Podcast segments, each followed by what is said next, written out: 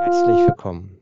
Erste Folge des Jahres 2021 und erste Folge der Staffel 1921 in der Frühjahrsstaffel vom V100 Podcast. Hier sind Steffen und und Luis. Ja, frohes neues Jahr. Genau, ja, liebes, liebe Zeitreisende, ein frohes neues euch. Ja, und das ist die erste Folge für das Jahr 2021. Die Folge klärt sich auf einen Hausmeisterteil, wie immer begrenzt auf zwei Minuten, denn wir haben einen Hang zu viel über uns selber zu reden. Und das wollen wir, wenn wir das schon tun, auf zwei Minuten begrenzen und nicht ausarten lassen. Danach kommt ein Teil, da sprechen wir über die Dinge von heute, vor 100 Jahren. Und was, was machen wir da, Luis? Was haben wir da, was schneiden wir da an? Und zwar, wir geben einen Rückblick auf das Jahr 1920, einen Ausblick auf das Jahr 1921. Wir haben äh, ein Sonderthema zum, zum Völkischen Beobachter als Parteizeitung der NSDAP und wir haben einen, einen, äh, einen toten Reichskanzler in Deutschland. Und tatsächlich dieses Mal, glaube ich, auch einen Harry Graf Kessler-Teil am Ende der Folge wieder. Und es ist eine etwas, schon vorweg etwas schwermütige Folge. Wir haben geguckt, es gab jetzt in der Zeit von vor 100 Jahren sehr wenig bis gar keine positiven Meldungen. Wir haben trotzdem, wir haben das dann äh, auch so wiedergegeben, weil das Ziel dieses Formates dieses Podcasts ist, die Stimmung, die von vor 100 Jahren ähm, war, wiederzugeben. Also die, die Folge heute ist schwermütig. Das liegt daran, dass wir glauben, ohne dabei gewesen zu sein, dass das die Stimmung auch widerspiegelt. Genau. So viel dazu. Dann lass uns doch anfangen mit den Hausmeisterthemen und danach werden wir über die Themen von heute vor 100 Jahren sprechen. Also ab heute zwei Minuten.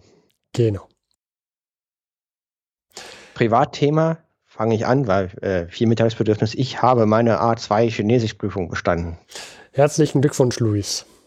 Genau. Ich habe vor, jedes Jahr eine Chinesischprüfung zu schreiben. Ich habe letztes Jahr A1 bestanden, im Dezember geschrieben und äh, jetzt habe ich im Dezember, weil es gibt ja zwei Termine im Jahr, A2 geschrieben und bestanden und ich hoffe B1.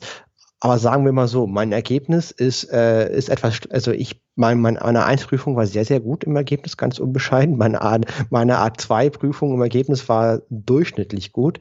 Und ich denke mir, die B1-Prüfung, wenn ich sie bestehen sollte, nächstes Jahr Dezember, wird sehr knapp werden.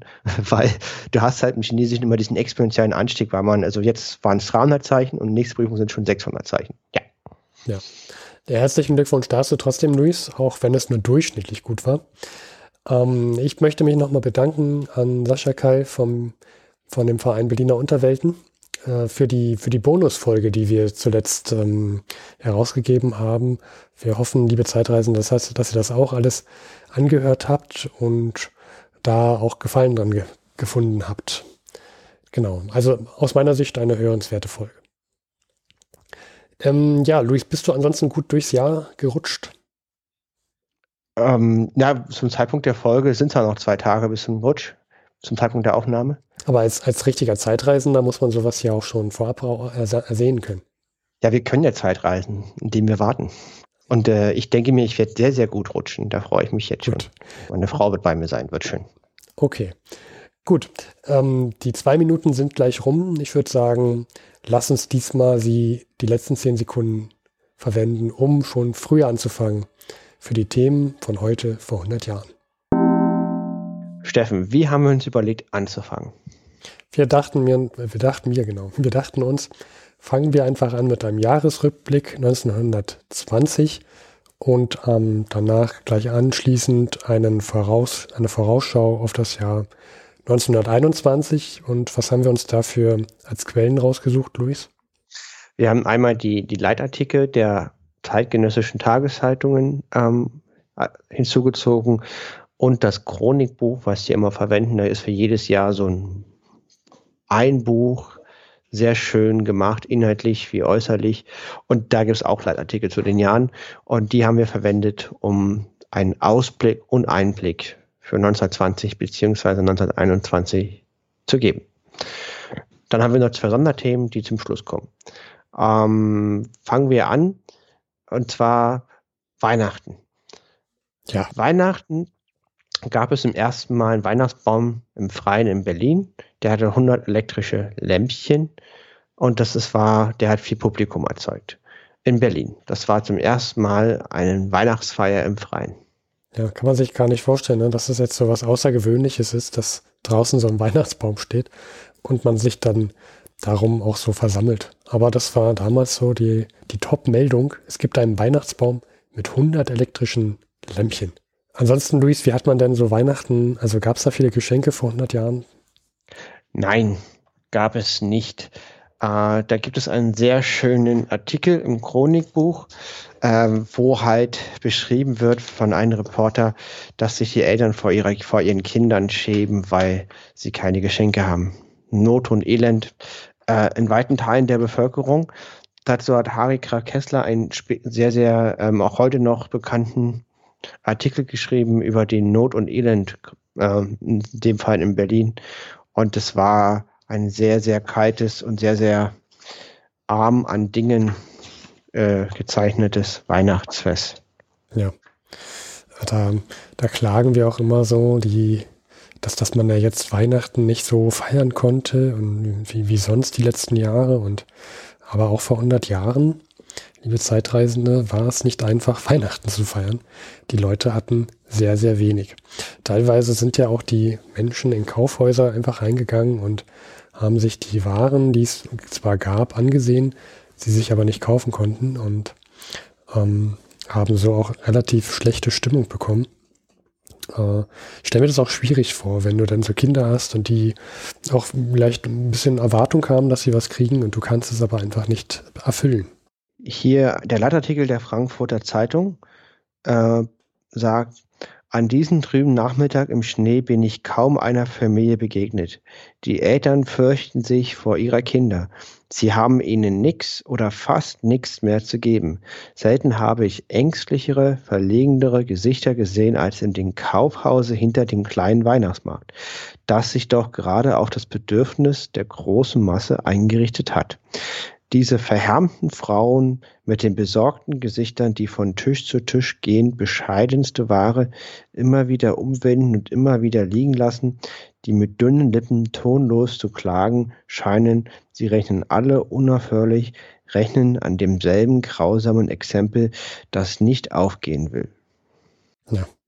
Wir haben auch zwei Karikaturen aus der Zeitschrift Simplicissimus sind zwei Weihnachtskarikaturen gegenübergestellt. Auf der einen Seite sehr, sehr arme Familie, ähm, sitzen an einem Tisch, darauf steht eigentlich nur eine, Wisch, äh, eine Tischdecke und ein, ein spärlicher kleiner Baum, der eigentlich nur einen Zweig hat, auf den eine kleine Kerze brennt und eine Tasse.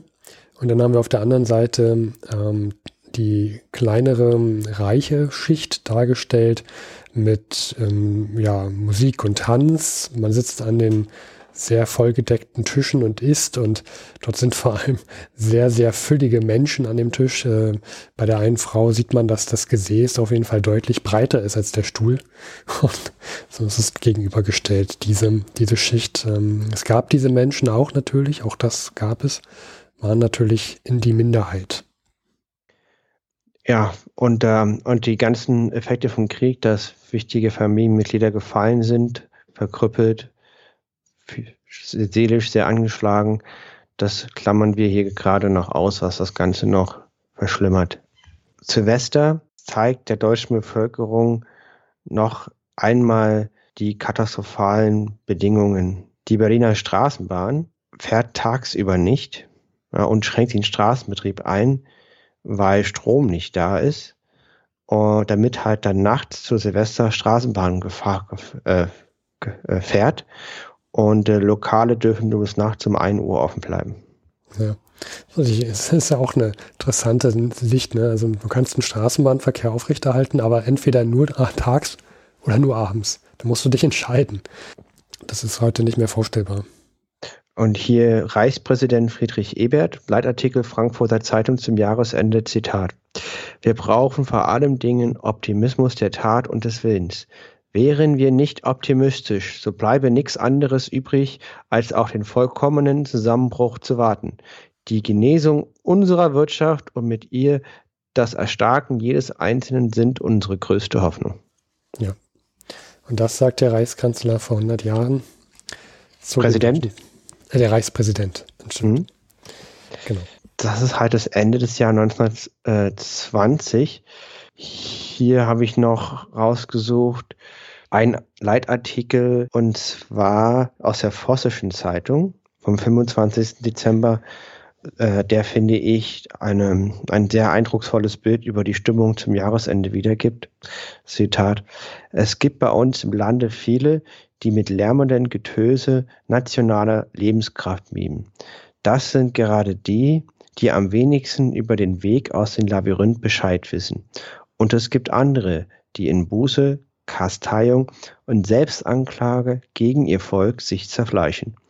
Ist es nicht richtiger, dem deutschen Volk ehrlich zu sagen, du bist nicht schuldiger als andere Völker, aber du hast gut zu machen, nicht weil man in einem Vertrag das Anerkenntnis des Wieder, der Wiedergutmachung dir aufgezwungen hat, sondern weil die Tatsache besteht, dass du zerstört hast.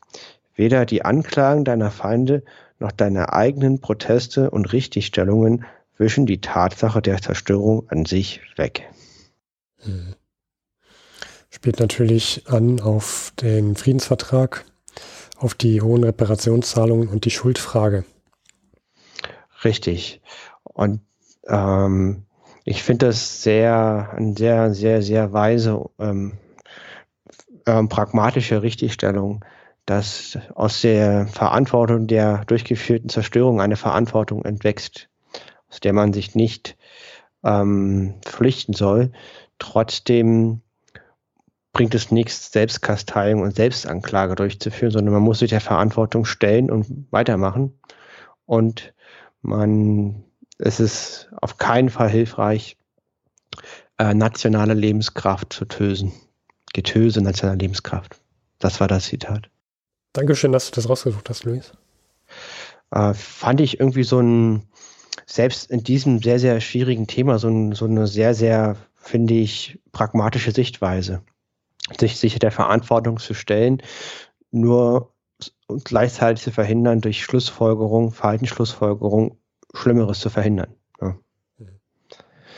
Und äh, das vielleicht, um das Jahr zusammenzufassen, ähm, das war kein normales Jahr der Weimarer Republik. So sieht es auch das Chronikbuch, was wir als Vorbereitung für den Podcast verwenden. Ähm, alle Bereiche des Lebens, egal in welchem Monat, sind durch die Folgen des weltweiten Blutsvergehens entscheidend geprägt. Wir hatten die äh, die Inkrafttretung des Versailler Vertrags, die Konferenz von Spa, wir hatten den Kapp-Putsch, wir hatten ähm, die Aufstände der, der roten äh, politischen Bewegung, wir hatten die Illegaberinnen Freikorps und äh, Bürgerwehren. Wir hatten äh, Meldungen über Antisemitismus, äh, den 25-Punkte-Programm der NSDAP und das sind äh, sozusagen ist immer sehr schwierig, finde ich, ein Jahr zusammenzufassen. Für mich ist so das die Leitlinie dieses Jahres. Alles war geprägt aus dem großen Weltkrieg aus damaliger Sicht. Und es ist kein normales Jahr. Und ähm, so langsam äh, sickert durch, was für Konsequenzen das hatte. Ja, dann das ist äh, witzig. Ich habe auch so für mich, für mich, mich selber so gefragt, was ist eigentlich, was verbinde ich so mit diesem Jahr 1920? Was sind so die, die Nachrichten, an die ich mich noch so erinnern kann? Wir haben ja doch relativ viel dann über viele, viele Sachen berichtet. Und das sind genau diese Dinge. Ne? Also für mich ähm, ganz eindeutig dabei Friedensvertrag beschlossen und Cup-Putsch. Ähm, ich finde, das sind so, und die ganzen Mangel, Mangelmeldungen, das sind so mit die, die Dinge, an die ich mich, die ich mich erinnern kann aus diesem letzten Jahr. Ähm, und da hoffe ich doch, dass das Jahr 1921 bessere Meldungen hat, Luis. Das hoffe ich auch. Ähm, ich würde sagen, hast du noch was zum Rückblick auf das Jahr 1920? Erstmal nicht. Wir können gerne mal eine kleine Vorschau geben, wenn du möchtest. Ja, dann gehen wir auf das Jahr 1921. Auch hier gibt es zahlreiche Leitartikel äh, der damaligen Tageszeitung als auch in unserem Chronikbuch. Das hat am Anfang auch ein Leitartikel über das Jahr Hier äh, möchte ich kurz wieder den Leitartikel des Chronikbuchs zitieren. Ungewissheit und Zukunftsangst prägen die Stimmung der Deutschen. Und hier ist es das große Thema, was das Jahr ähm, beginnt, Reparation. Denn es ist klar, die Alliierten erwarten eine horrende Summe an Reparation als Ausgleich für die Kriegsschäden. Und jetzt ist die Frage, wann und zu welchem Zeitpunkt wie viel. Wie stehen die Deutschen dazu? Und das ist außen- und innenpolitisch ist das dominierende Thema die Einlösung der Kriegsschuld. Das kommt auch in der nächsten Folge Mitte Februar zur Sprache. Da gibt es eine Konferenz, wo halt ohne Beteiligung der Deutschen die Höhe festgesetzt wird und die Zahlweise. Die Deutschen müssen sich entscheiden, ob sie dem annehmen, ob sie versuchen, dem nachzukommen, ob sie das blockieren, ob sie das sabotieren. Und das äh, ist als Ausblick in das neue Jahr das vorherrschende Thema. Mit diesem Thema Reparation kann man aus meiner Sicht viel gewinnen äh, indem man großzügig zeigt, die Deutschen äh, zeigen, dass sie Verantwortung gerecht werden. Man kann jedoch auch viel verlieren, indem man Forderungen stellt, die nicht erfüllbar sind oder indem man von deutscher Seite versucht, äh, sich die, den, diesen Zahlungen äh, zu entfliehen und dem nicht nachzukommen. Und das ist auch sehr, sehr hohes Risiko, dass das nach hinten losgeht. Und dieser, diese Reparationszahlung, die ja den Frieden erhalten sollen, äh, zum neuen Krieg führen können. Mhm. Dann haben wir hier auch die, die Neujahrsansprachen von einigen wichtigen Personen der Politik, der deutschen Politik. Wollen wir die ansprechen schon mal, Luis, oder hast du noch was anderes? Äh, nee, da können wir gerne drauf kommen. Und zwar Fangen wir an am besten mit dem Reichskanzler. Äh, da hatte ich aus Versehen vorhin Friedrich Ebert gesagt. Das ist natürlich Quatsch gewesen. Der aktuelle Reichskanzler vor 100 Jahren ist Konstantin Fehrenbach. Genau, und der Präsident ist Friedrich Ebert. Genau, ähm, Fehrenbach, Zentrumspartei, ähm, christlich angehaucht. Und äh, der gibt eine Neujahrsansprache ähm, und sagt somit, dass der Wiederaufbau mit das wichtigste Ziel sein wird in diesem Jahr und auch in den folgenden Jahren. Und der sieht, dass vor allem zwischen der linken und rechten, ähm, also zwischen den linken und rechten, doch starke ähm, Gräben sind, große Gräben sind. Und der sieht als, als Ziel oder als unbedingtes Muss, dass man diese Gräben wieder annähert also dass man diese beiden Seiten annähert. Äh, die Unterschiede müssen minimiert werden. Und nur wenn das gelingt, dann wird auch der Wiederaufbau gelingen. Ja, das äh, klingt sehr, sehr weise und fühlt sich richtig an. Vielleicht auch noch äh, zum Neujahr, zum Ausblick auf das neue Jahr, wieder der Leitartikel der Frankfurter Zeitung. Zitat. Ein Jahr ist zu Ende, das kein Deutscher nochmals erleben möchte. Ein neues beginnt, das uns vom ersten Tage an wieder mit den schwersten Gefahren für unser ganzes staatliches Dasein, für das nackte Leben unserer, unseres armen Volkes bedroht. Kaum nötig, sie aufzuzählen. Den unglückseligen Konflikt mit der Entente durch die bayerischen Einwohnerwehren, das Ausstehen der Entscheidung über Oberschlesien, die Verhandlungen über die endliche Festsetzung unserer Kriegsentschädigungszahlung, die Ungewissheit aller Entwicklungen im Osten, dazu die schwere Sorge um unsere Ernährung im kommenden Frühjahr, das Verhängnis unserer finanziellen Zerrüttung, die immer tiefer sich durchsetzende Geldentwertung, die wachsenden Schichten auswegslos ins Elend stürzt, wahrhaftig. Wir haben bei dieser Jahreswende Anlass genug, unsere Herzen und Köpfe fest in beide Hände zu nehmen, um sie zu erfüllen mit dem starken, Zuversicht gegebenen Willen, das Schicksal zu meistern. Mhm.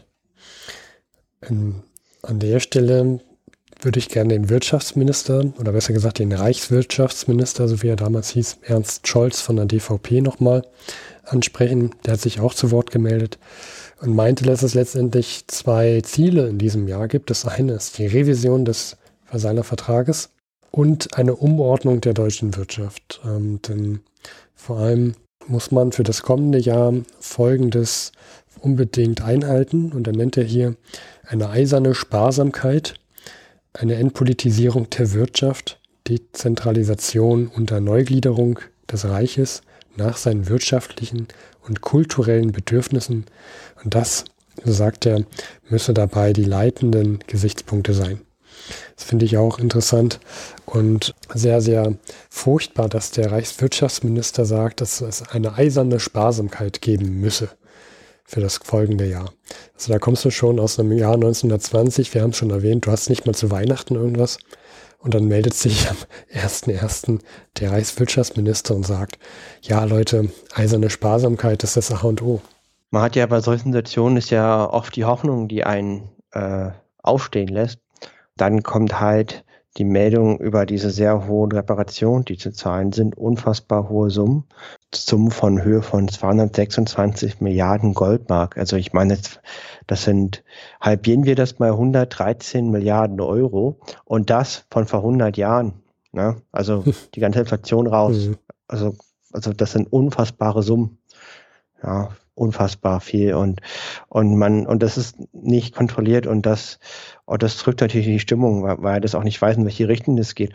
Gleichzeitig wollten wir auch noch eine Meldung aus äh, Großbritannien bringen, warum das Klima damals so gnadenlos war. Es ist jetzt nicht so, dass bei der bei der Entente ähm, sozusagen mit, mit, mit Kuchen gefrühstückt wird, ne? ähm, sondern dass da auch Not und Elend herrscht. Russland nehmen wir da raus. Die haben eine sehr, sehr schwere Hungersnot als eine der Folgen des russischen Bürgerkrieges.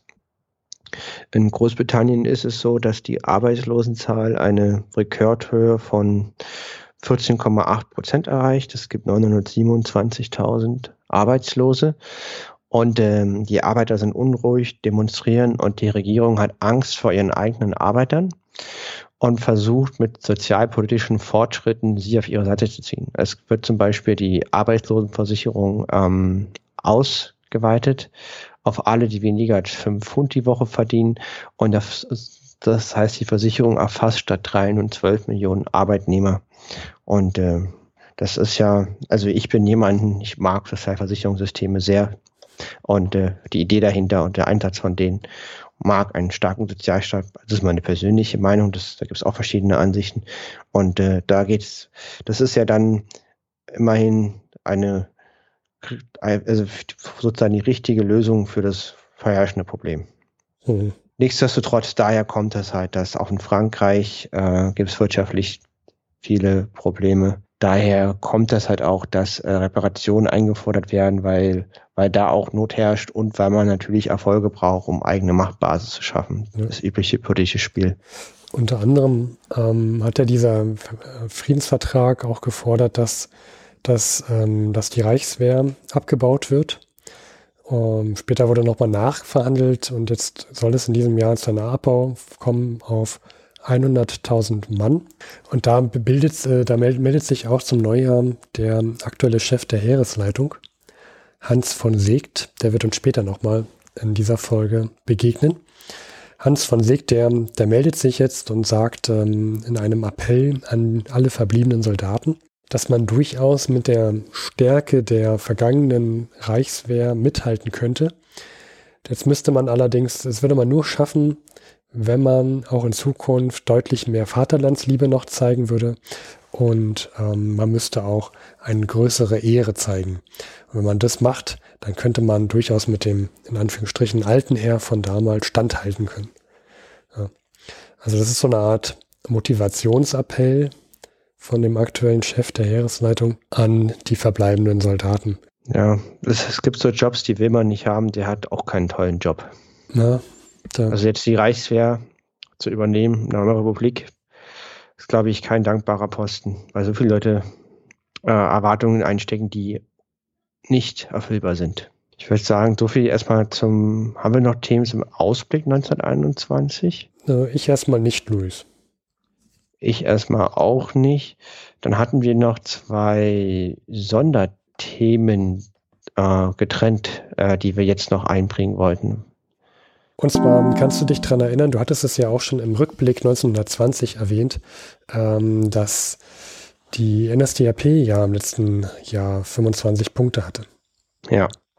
Das haben wir ja am 24.02., glaube ich, in zu der Folge berichtet. Also es ist auch schon fast ein Jahr her. Und damals hat sich äh, jemand namens Hitler hingestellt und die 25 wichtigsten Punkte der Partei ähm, hat er proklamiert. Genannt, hat er proklamiert, genau. Und so habe ich hier zum Beispiel nochmal die Seite aufgeschlagen mit den Punkten und mir Punkt 23 angesehen. Da steht drin, wir fordern den gesetzlichen Kampf gegen die bewusste politische Lüge und ihre Verbreitung durch die Presse. Um die Schaffung einer deutschen Presse zu ermöglichen, fordern wir, dass sämtliche Schriftsteller und Mitarbeiter von Zeitungen, die in deutscher Sprache erscheinen, Volksgenossen sein müssen. Das ist ein klarer, also ist ein klarer Aufruf, dass sie Freiheit der Presse zu beschneiden und dass die Presse politisch kontrolliert wird bezüglich ihrer Inhalte. Und genau haben wir jetzt auch zum 16. Dezember, das hat zeitlich nicht mehr in die letzte Folge reingepasst, deswegen nehmen wir es jetzt in diese rein, kommt es eine Meldung, dass eine Zeitung namens Völkische Beobachter, dass die von der NSDAP aufgekauft wurde. Also die Völkische Beobachter ähm, mal kurz zur Eingliederung. Ähm, 1887 gegründet, also schon einige Jahre an den Zeitungskiosken zu kaufen. War äh, seit den letzten Jahren auch schon im Besitz von der sogenannten von antisemitisch-völkischen Thule-Gesellschaft, also auch stark rechts. Wurde dann damals umbenannt in den Münchner Beobachter. Also falls man frühere Auf Ausgaben dieser Zeitung suchen möchte, muss man nach Münchner Beobachter suchen. Wurde dann jetzt 1919 umbenannt in Völkischer Beobachter und jetzt, ähm, also vor circa 100 Jahren, aufgekauft von der NSDAP, um eigene Pressearbeit zu, äh, durchzuführen. Äh, ist auch, erscheint erstmal nur einmal die Woche. Später, in ein paar Jahren, wird es zu, tatsächlich zu einer Tageszeitung. Trägt den Untertitel Kampfblatt der nationalsozialistischen Bewegung Großdeutschlands und hat so einiges an, an verhetzenden Meldungen drin. Und der Clou, Luis, jedes Parteimitglied ist zum Bezug verpflichtet dieser Zeitung. Natürlich, da hat man, da hat man ja das Nachfrageproblem erledigt. Mhm. Bei dem Kauf waren äh, maßgeblich beteiligt Dietrich Eckert und Xaver Ritter von Epp. Den kennt man auch, den Ritter von Epp. Das war einer der Führer der Freikorps im Jahr 1920. Ja. Und der hat unterstärkt diesen Kauf unterstützt. Der hat ähm, die Hälfte des Kaufes beigetragen. Ähm, insgesamt brauchte, brauchte man 120.000 Mark und die Hälfte, also 60.000 Mark, hat dieser Ritter von Epp zugesteuert und das kam aus finanziellen Unterstützungen aus einem Fonds der Reichswehr. Da wurde aus einem Fonds der Reichswehr Geld gestiftet, um für eine Partei eine Zeitung zu kaufen. Da merkt man auch, dass, dass dieser Ritter von Epp, also der war ja selber dann auch in der Partei, dass der ein erhebliches Eigeninteresse hatte, dass diese Zeitung gekauft wird und man so mhm. jetzt auch ein Presseorgan hat. Es kommt nicht von unge ungefähr, dass äh, 33 ähm, die NSDAP an die Macht kam. Sie müssen ja auch vorher schon schon irgendwie sich Gehör verschaffen. Und das ist einer der, der Mittel, mit dem sie es geschafft haben, mit diesem völkischen Beobachter. Also das fand ich nochmal erwähnenswert und wollte es gerne auch nochmal hervorheben. Ja, vielen Dank, Steffen. Ich habe auch uns, ähm, was ich auch interessant fand, das wusste ich eben nicht. Ähm, die, der völkische Beobachter kennt man äh, aus dem Geschichtsunterricht und aus zeitgenössischen Berichten. Äh, ich wusste nicht, dass das schon so früh, diese, also dass diese Zeitung so früh von der NSDAP gekauft wurde und dass man als Mitglied die, diese beziehen muss. Also dass es mhm. so eine Art Parteizeitung ist, mhm. das wusste ich nicht äh, bis heute. Ja, vor allem, dass sie zum Anfang, äh, also dass sie ja wirklich seit 23 auch eine Tageszeitung war. Ich nahm immer an, dass sie ähm, zwar regelmäßig erschien, aber dass es tatsächlich eine Tageszeitung war, das war mir auch noch nicht bewusst. Ja, da hat man natürlich einen direkten Kanal. Ist leider gar nicht mal dumm. Ja, leider. Ja. Kommen wir mal zu was anderem. Andere Meldung, die ich noch erwähnenswert fand. Und zwar als wenn wir mal auch selber an die Zeit zurückreisen, Luis, äh, in die Anfänge des Vorhundert Podcasts, da haben wir gesprochen über die Juli-Krise und über den Ausbruch des Ersten Weltkrieges. Und da hatten wir einen Reichskanzler, äh, von dem wir immer wieder berichteten. Kannst du dich noch an den Namen erinnern, Luis? Bethmann von Hollweg. Ich meine Franz. Theobald. Theobald von Bettmann-Hollweg. Damm, okay. Theobald von Bettmann-Hollweg, genau. Aber Hut ab. Das und war der Reichskanzler, ja, im Ersten Weltkrieg, als es losging. Der war ja maßgeblich, genau. Ich erinnere mich mit diesem Blankoscheck und äh, Einmarsch in Serbien und äh, Genau, der war maßgeblich daran beteiligt, dass damals der Blankoscheck an Österreich-Ungarn ausge, ausgehändigt wurde, ausgestellt wurde. Man kann auch sagen, er war nicht die Gesamtzeit des Ersten Weltkrieges Reichskanzler, sondern nur bis 1917. Er hat sich dann nämlich mit der dritten obersten Heeresleitung verscherzt. Das war damals der Hindenburg und Ludendorff. Und er hatte sich es verscherzt mit den beiden, Verhundert berichtete, weil er nämlich gerne Friedensbemühungen angehen wollte. Und das entsprach, also die oberste Heeresleitung wollte das halt auf gar keinen Fall. Die sahen sich 1917 auf jeden Fall noch auf der Siegesseite. Ähm, da musste dann der Reichskanzler weichen. Sein Nachfolger wurde dann ein gewisser Michaelis. Ich glaube, wir haben auch über ihn berichtet. Der ist allerdings nicht so lange geblieben. Harry Kessler hatte auch seine Meinung gegeben. Ja. Und die, warum erzähle ich das jetzt? Nun, der Bettmann Hollweg, der ist am 2. Januar 1921 im Alter von 64 Jahren gestorben. Ist auch gar kein so, so, so hohes Alter. Für die damals 64 ist doch relativ, noch, auch für damals noch relativ jung. Und der ist dann jetzt also auch gestorben. Ich sagte, dass wir einen gewissen Hans von Segtsprecher in der Folge nochmal haben werden. Und das ist jetzt genau die Stelle, Luis. Das war der aktuelle Leiter der obersten Heeresleitung und der Reichswehr. Genau. Da bin ich beim Stöbern über diesen Bettmann Hollweg auf etwas gestoßen, das ich erwähnenswert fand. Kennst du den Sesiso Club? Nein. Nein, das beruhigt mich, weil ich ihn auch nicht kannte. Das ist so eine Art Gesprächszirkel, sehr elitär. Ähm, man trifft sich da um, ist ein Club, bei dem trifft man sich um aktuelle Fragen der Zeit äh, auszutauschen. Der wurde gegründet und zwar am 2.1.1922. Kommt dir das zweite erste jetzt gerade irgendwie bekannt vor? Jetzt musst nee. du sagen, ja. Nein. Also, ich sagte gerade, dass am 2.1.21 der Bettmann Hollweg starb. Und komischerweise am 2.1., ein Jahr später, wird dieser Sesiso Club ge gegründet. Das ist mir wirklich nicht aufgefallen. Aber ja. jetzt, wo du es sagst, okay, aber Steffen, bitte, kläre mich auf. Also, was ist dieser Seseso Club? Das ist ein Gesprächszirkel und der hat einen gewissen Bezug zu Bettmann Hollweg. Ähm, die Gründer, aus denen leitet sich dieser Name ab, zu den Gründern zählt Hans von Segt, ein gewisser Walter Simons, das ist das Sie, und der Club heißt der Lass ähm, mich raten, der Harry Graf Kessler auch, oder? Nein, nein. Nein, der nicht, okay. Denn das letzte ist ja so, der Club heißt Sie, Sie so, also so. Und der letzte So-Gründer ist Wilhelm Solf. Ich möchte mal kurz was auf den, also zu, zu diesen Personen sagen. So, so im Raum stehen lassen können wir das ja nicht. Dieser, fangen wir mal an mit den Hans von Segt. Ja, Luis? Was ist denn das für ein Club? Warum geht's da? Das ist, ähm, die, die wollen sich einfach treffen und über hochphilosophisch über äh, die, die aktuellen Fragen der Zeit jeweils sich, sich austauschen, wie man Probleme löst und so weiter. Und das ist auch etwas, wo der Harry Graf Kessler ja unbedingt auch ganz viel zu sagen hat, nicht wahr? Also seiner Meinung nach auf jeden Fall. Genau. Zu dem kommen wir auch gleich noch. Ähm, und dieser Sesiso Club, der hat einmal im Jahr hatte ein, ein Essen veranstaltet. Das war dann das Bethmann-Essen zu seinem äh, Geburtstag, also immer am 29.11. eines Jahres.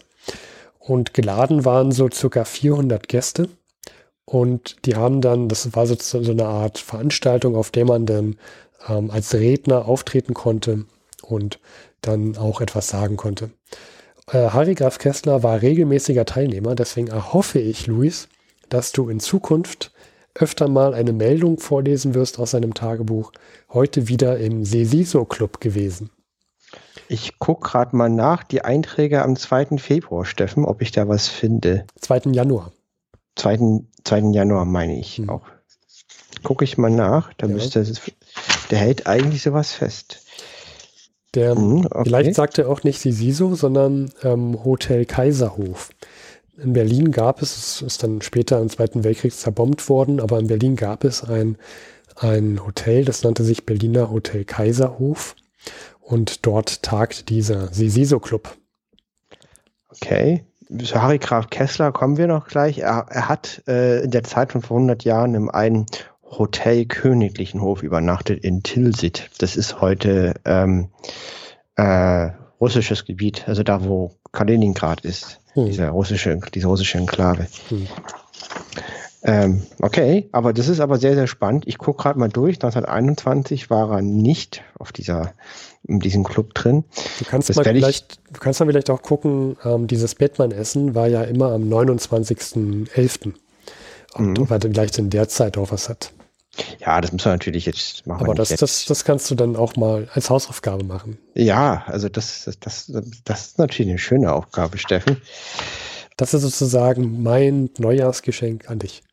Das freut mich aber. ähm, das freut mich aber.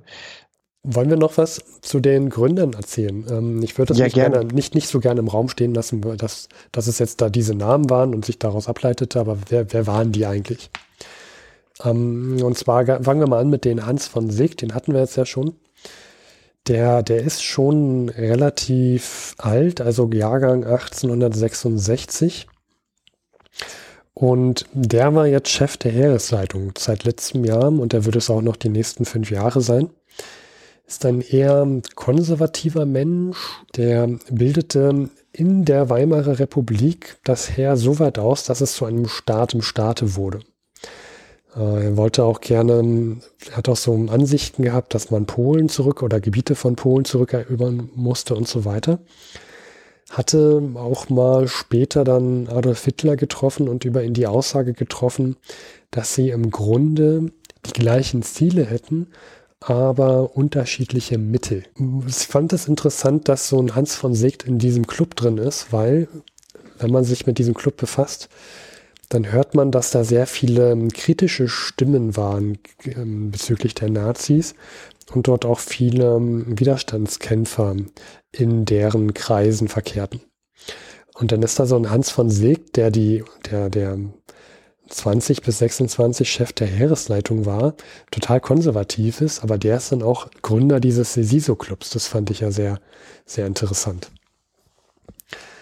Dann haben wir noch Walter Simons.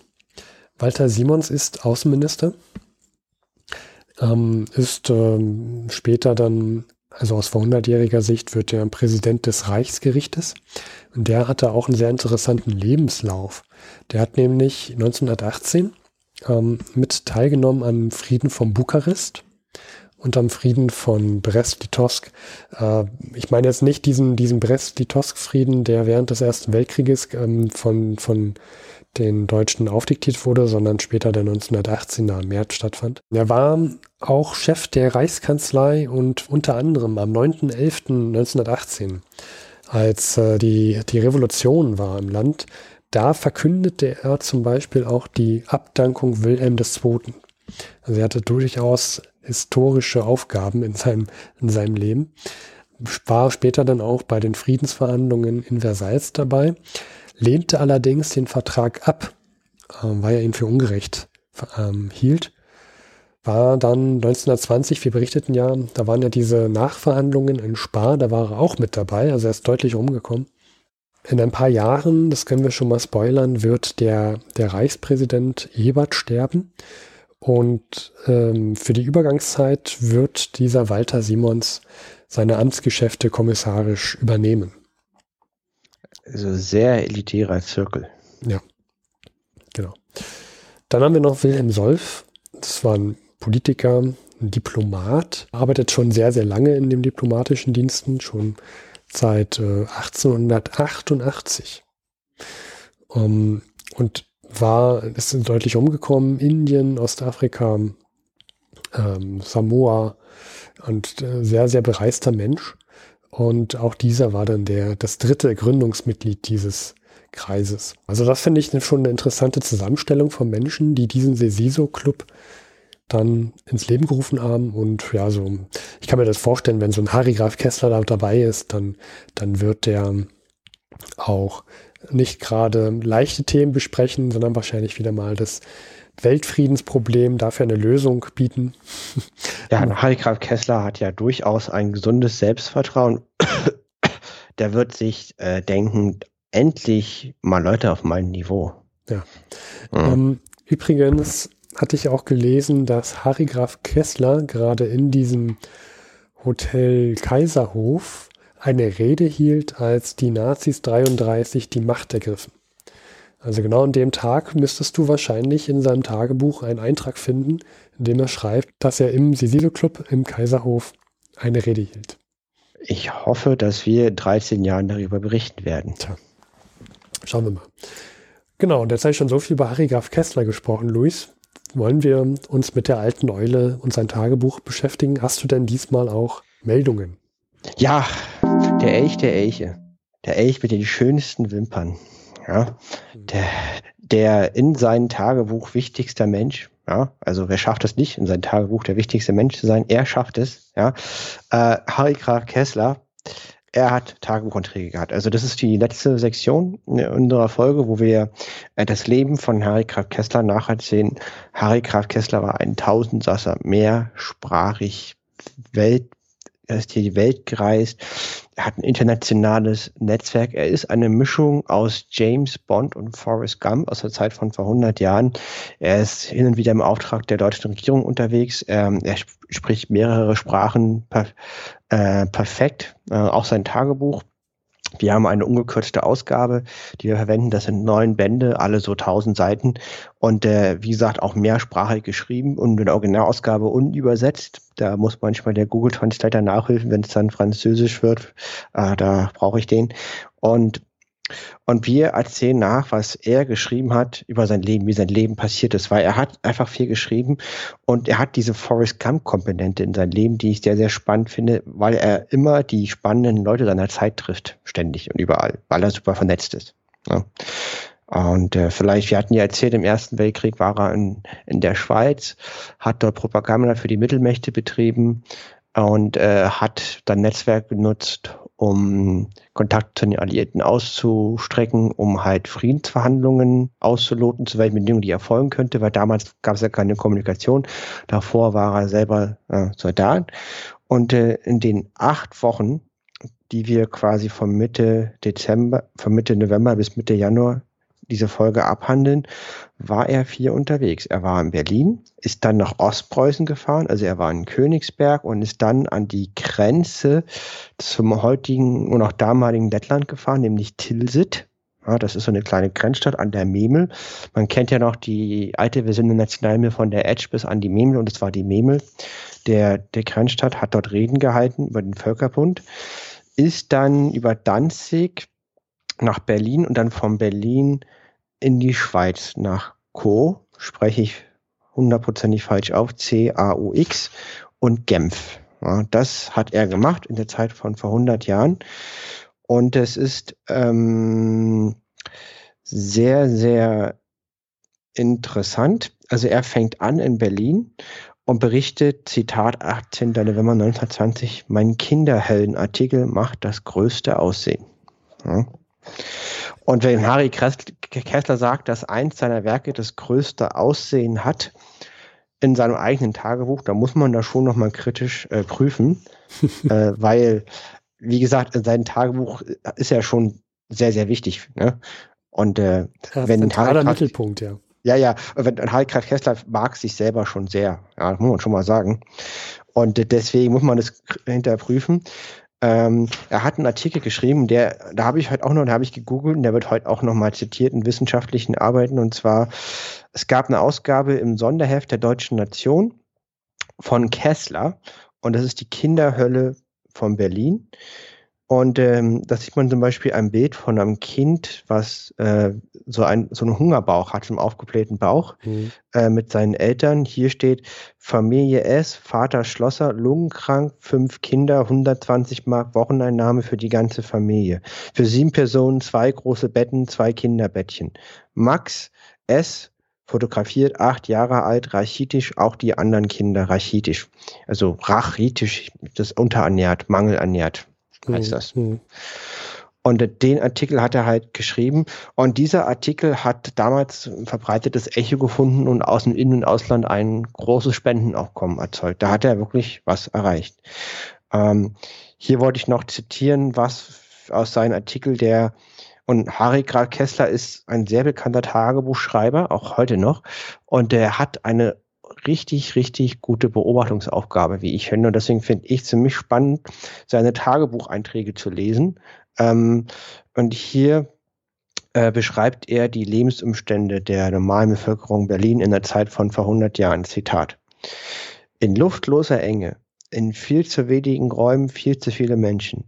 Dass vier oder fünf Erwachsene und Kinder durcheinander in einem Zimmer wohnen, ist fast die Regel. Ebenso, dass drei oder mehr Menschen in einem Bette schlafen. Das Mobiliar, die Tapeten, die Wände und Decken sind fast überall in einem Zustande fortgeschrittener Verwahrlosung.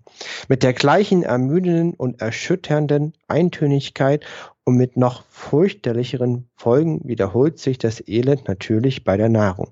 Ich glaube nicht zu übertreiben, wenn ich behaupte, dass mindestens drei Viertel der Berliner Bevölkerung in besorgniserregender Weise heute unterernährt ist.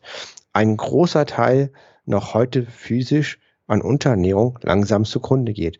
Die Familie S, hier im Bild, die ich gerade beschrieben habe, ist außerstande, für ihren kleinen Kindern die Milch, auf die sie Anspruch hätten zu bezahlen. Der Vater ist schwindsüchtig und arbeitslos, die Mutter krank, alle Kinder rachitisch.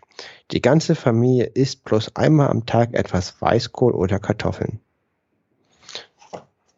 Und äh, dieser Artikel erzeugte eine Spende von Höhe von 350.000 Mark für die Wirtschaftshilfe Kinderhölle. Er ist natürlich mit sich selber sehr zufrieden, darf er aber sein. Hat er was erreicht. Finde ich ja, gut. Kinder scheinen ihm generell am, am Herzen zu liegen. Ne? Wir hatten ja, äh, letztes Jahr hat er doch auch in der Schweiz ein Kinderwaisenhaus betrieben oder sowas. Hm. Irgendwie so. Hm. Ich möchte hier auch noch was zitieren. Äh, und zwar in jedem dieser Tagebuchbänder, das sind neun Bänder vom äh, Gotha Verlag, die auch die Herr der Ringe Bücher immer äh, publizieren. Und äh, ich finde auch schön, die, die und, und äh, in, jedes, jedes Kapitel seines Lebens wird von dem Verlag eingeordnet. Eine sehr, sehr schöne Ausgabe, die wir auch äh, verlinken in den Show Notes. Und die ordnen das auch immer ein und das finde ich auch sehr, sehr schön gemacht. Und zwar, er schrieb an seiner Schwester am 6. November, Zitat, The, the sensation created by the Kinderhörn article has been immense. I do not think any simple article has such an effect on public opinion since Solar's Jacques. Also er, er, er findet seinen eigenen Artikel ganz, ganz toll. Mhm. Ja, und nur äh, der Artikel von Emile Solar, ganz, ganz fies bekannter französischer, äh, klassischer äh, Schriftsteller, Jacques, den habe ich auch schon mal gehört. Äh, und quasi er hält das halt schon für einen ganz knappen zweiten Platz und alles andere kann nicht dagegen anstinken. und, und, äh, und hier heißt es lapidar, sozusagen in der Einleitung zu dieser Edition des Tagebuchs, sich, sich mit Emil Zola auf eine Stufe zu stellen, zeugt von Kesslers überhöhten Selbstbewusstsein. Sieht ja. man von diesen Übertreibungen ab, sind aber doch praktische Auswirkungen nachweisbar. Ja, also man kann sagen, also wenn das jemand machen darf, dann ist es halt doch Kessler. also ne, ist halt nicht so, es ist halt alles nicht so toll, wie er es immer meint, ist jedoch mhm. mehr als zum Beispiel ich erreichen würde. Also an, an, an seinem Stück Wurst, da ist schon auf jeden Fall schon ordentlich Saft drin. Ja, ja Steffen, das war ein sehr schöner Satz. Kannst du den, also, äh, äh, ja, möchte nicht, also gut. Ähm. genau. Gut. Ja, Stellen. Ähm, Besser wird's nicht, würde ich sagen. Ja, äh, sehr gut. Also, also Wurstvergleiche sind immer gefährlich. Ne? Ähm, ja. Kommen wir zu, wie es weitergeht. Also, ne, und das, und der ist quasi, das war der erste Eintrag, den ich hier habe, und er ist halt dann natürlich nach ähm, äh, Ostpreußen gefahren und hat Reden gehalten über den Völkerbund. Ja. Und äh, da hatten wir auch schon mal berichtet drüber. Es geht hier um seinen Weltfriedensplan und über die Ansichten von ihnen über den Völkerbund. Und ähm, hier äh, beschreibt er sozusagen seine Reden. 22. November 1920. Im Börsensaal geredet. Ungeheizt. Eisig kalt. Ähm, ja, also fand ich bemerkenswert. Offensichtlich konnte nicht überall geheizt werden damals. Ja, Auch nicht meine, bei Harry Graf Kessler. Wenn, ja, wenn schon die Straßenbahn sich entscheiden musste, ob sie tags oder nachts fährt. Und, ähm, und dann sind ganz, ganz viele Tagebucheinträge, wen der ostpreußischen, also er trifft natürlich den Bürgermeister von Königsberg und äh, Haufen wichtige Leute in Ostpreußen und ähm, weiß natürlich, dass sämtliche Zeitungen ausführliche Berichte über meine Rede halten ja, und die auch äh, interessant finden. Aber es ist halt wieder Harry Karl Kessler über sich selber. Ähm, was ich sehr, sehr spannend finde, sind, ähm, er ist bis an die Memel gefahren, also den, den äußersten Außenposten des damaligen Deutschen Reiches in Tilsit, Grenze zu Lettland. Äh, und zwar, er hat geredet bei einer Vereinigung, die sich Hyperborean nennt. Sagt mir jetzt nichts. Interessant finde ich, wie er den Ort beschreibt. Absteige im einen Hotel, königlicher Hof. Das riecht und verfällt. Auch Kellner, Portier und so weiter uralt. Seit einem Menschenalter im Hotel. Ein öliges Vollgefressen des Jugendbildens des Kaisers hängt fast frech über meinem alten, fleckigen, lahmen Sofa. Die Versammlung verlief auch trollig, kleinstädtisch. Nach meinem ersten Wort begann im Nebensaal der Männer Gesangsverein zu proben.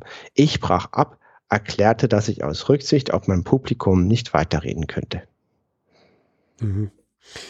Ich, ich habe jetzt gerade mal so ähm, einfach bei Wikipedia mal geguckt. Also das scheint mir eine Bildungslücke zu sein. Hyperborea ist ein sagenhaftes von den antiken griechischen Geographen und Mythographen weit im Norden lokalisiertes paradiesisches Land. Seine Bewohner, den Hypoboreern, wurde eine besonders enge Verbindung mit dem Gott Apoll, äh, Apollon und dessen Kult zugeschrieben. Und hier gibt es, das scheint in Tilsit, wie gesagt, das ist die ist es an der Grenze zu Lettland. Da war, und da scheint es Vereinigungen zu geben, die sich so nennen. Da war er eingeladen. Ja, das scheint und, schon, also das, das, das, macht schon sehr sympathisch, wenn man sich selber dann nach diesen Hypoboreern benennt. Aber, aber Harry Kessler fand das jetzt alles nicht so toll. Er meint aber lapidar wie immer, er hat die Rede später an einem anderen Ort fortgesetzt und sie war ein stimmischer Erfolg, nichtsdestotrotz. Logisch. Immer. Immer. äh, ähm, auch was ich gut fand, ähm, also er, er lästert ein bisschen über die kleinstädtischen Verhältnisse in Ostpreußen. Ja, berichtet, dass er den Bürgermeister bewohnt hat. Und dann äh, beschreibt er Danzig, vielleicht noch ein kurzes Zitat zu Danzig, was ich ganz interessant fand, wie, wie er Danzig warm nimmt. Mhm. Ähm, wie gesagt, diese, diese Tagebücher waren nicht gedacht zum Veröffentlichen, sollten die Grundlage zu seinen Memorien bilden. Ähm, Zitat, 30. November Danzig. Danzig, ein kleines Babylon, unglaublich international und weltstädtisch, zwischen seinen altdeutschen Giebeln, Schiebertum, Huren und Matrosen. Amerikaner, Polen, Juden ins Deutsche abschottieren. Viele Polen etwas amerikanisch auflackiert abends in den Tanzbars besoffen wie die Schweine, amerikanische und polnische Besoffenheitsformen anmutig vereinigend. Osteuropa und der Wilsonschen Einfluss. Das Geld ras, Goldfieber. Ein solcher Karneval ist seit langem nicht da gewesen. wie gesagt, das war, also das ist erstmal seine Meinung, ne? Von, da, von damals und, und, und er kommt natürlich aus einer Welt, wo das alles deutsch war und jetzt wurde aufgrund des Sozialvertrags 2020 äh, unabhängig. Der, der, der polnische Korridor wurde gebildet. Deswegen glaube ich, dass er das auch sehr kritisch sieht. Ja. Hm, das klingt so danach. Ähm, also das ist sozusagen jetzt sehr privat von ihm die Ansicht. Ähm, dann berichtet er nochmal, dass die englische Botschafterin auf seinen Kinderhöllenartikel äh, aufmerksam gewesen ist und sich äh, die Lage vor Ort angeguckt hat, äh, seiner Rück Rückkehr nach Berlin. Und ähm, vielleicht noch ein typischer Eintrag vom 10. Januar von Harry Graf Kessler über Harry Graf Kessler. Ach, das sind ja die Westen. Ja, Montag, Genf. 10. Januar 1921, Zitat. Vortrag gehalten über Le Distress économique mondial. Das heißt sowas wie die verzweifelte Weltwirtschaft oder die Verzweiflung der Weltwirtschaft äh, mhm. übersetzt, auf Einladung der Universität. Äh, ich sprach ungefähr eine Stunde Französisch unfrei. Großer Beifall. Nachher Tee. Und mit diesen Worten möchte ich mein Harry Graf Kessler Teil heute beschließen. Merci, merci Luis. es ist, es ist äh, immer eine Freude. Wie gesagt, man muss es halt einordnen. Ne? Es äh, ist, er hat, er kann viel, er weiß viel. Ähm, trotzdem muss man gucken, auch kritisch hinterfragen, ob das wirklich so toll ist, wie er das äh, immer über sich selber schreibt. Ja, also Harry Graf Kessler ist schon eine wirklich bewundernswerte Eule und alle anderen sind halt agieren, operieren mit ihren beschränkten intellektuellen Mitteln äußerst geschickt. Ist nochmal, das ist also eine Ironie, ne, ist klar. Ja, genau. Aber wir haben es übrigens auch in unserem Twitter-Kanal als, man muss ja in Twitter immer so einen kleinen, oder muss man nicht so ein Statement über sich abgeben. Und wir haben Harry Kraft Kessler zitiert. Wir, wir ähm, operieren mit unseren beschränkten intellektuellen Mitteln äußerst geschickt. Genau.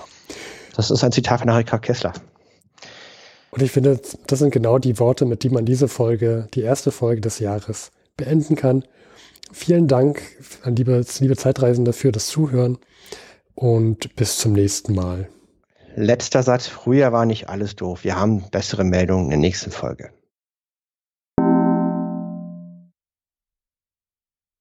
Das war die aktuelle Folge von Verhundert. Alle Töne sind natürlich erzeugt. Es gibt keine künstlichen Farbstoffe, Konservierungsmittel und Geschmacksverstärker, die in der Produktion verwendet wurden. Risiken und Nebenwirkungen da könnt ihr euch informieren und zwar unter der 030 814 55339. Jedoch gehen wir da nicht selber ran. Hier könnt ihr uns eine Nachricht aus Band sprechen und uns Rückmeldung geben. Denn über Rückmeldung freuen wir uns sehr. Und äh, das könnt ihr, wie gesagt, einmal über die 030 814 55339 tun oder unter info.verhundert.de oder auf Twitter. Spenden sind auch willkommen. Details siehe Webseite von uns verhundert.de. Vielen Dank.